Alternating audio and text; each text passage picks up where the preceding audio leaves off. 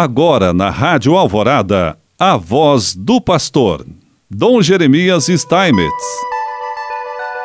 Prezado irmão, prezada irmã, mais uma vez nós aqui estamos e queremos te saudar com alegria. Nesse mês de setembro, nós estamos aproveitando né, a bonita oportunidade que a igreja nos oferece de estudarmos a carta aos Efésios neste mês da Bíblia de 2023 e que esse estudo tem como tema vestir-se da nova humanidade. Ou seja, a pergunta é: né, como viver depois de sabermos da ressurreição de nosso Senhor Jesus Cristo? Como aplicar a ressurreição em nossa vida? Portanto, hoje nós vamos falar um pouquinho sobre a carta aos Efésios, o capítulo 6, versículo 10 a 17. E ali trata do poder do mal. Para manter a unidade da comunidade cristã, é importante nessa carta a fidelidade e a perseverança que só poderão ser alcançadas mediante uma atitude de vigilância e oração. Para lutar, os cristãos vestem as armas que os capacitam para as batalhas que serão travadas. É importante saber que o mundo antigo, tanto helenístico quanto judaico, acreditava que o mundo era regido pelos seres espirituais que ficavam entre o céu e a terra. Eles representam forças maléficas que impedem que a vida seja plena para todos. A morte, a mentira, a corrupção são potências das quais os cristãos podem se libertar, porque Cristo já as venceu por sua vida, morte e ressurreição.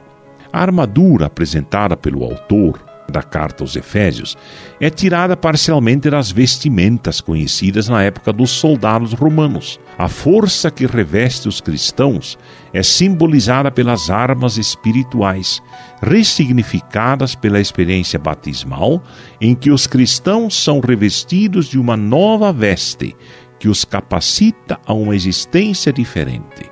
Nossas vestes, cada elemento tem uma função. Então vejam, a verdade como cinturão. Representa então a prontidão para a luta, mas essa luta simboliza o agir cristão marcado pela verdade, entendida como o próprio Jesus. Outra expressão, a couraça da justiça.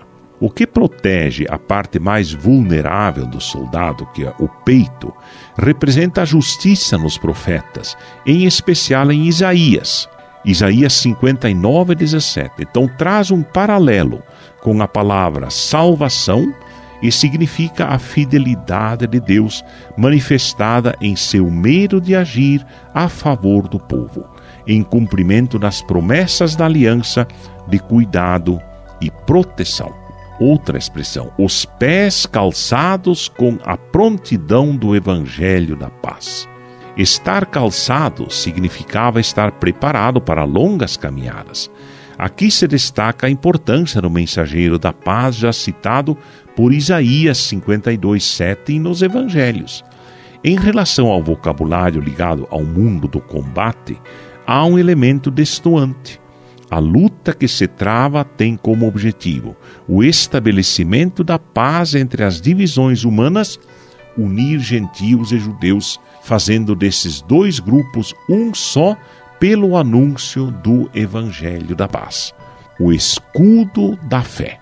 O escudo fornece a proteção no combate, representa a segurança diante dos inimigos.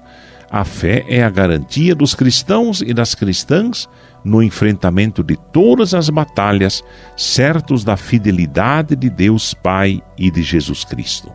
O capacete da salvação. Não se trata apenas de uma arma, é a meta final e a esperança da certeza da vitória.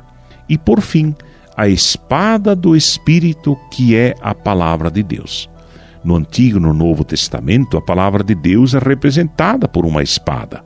Oséias 6, 5, Isaías 49, 2, no Apocalipse 1, 16.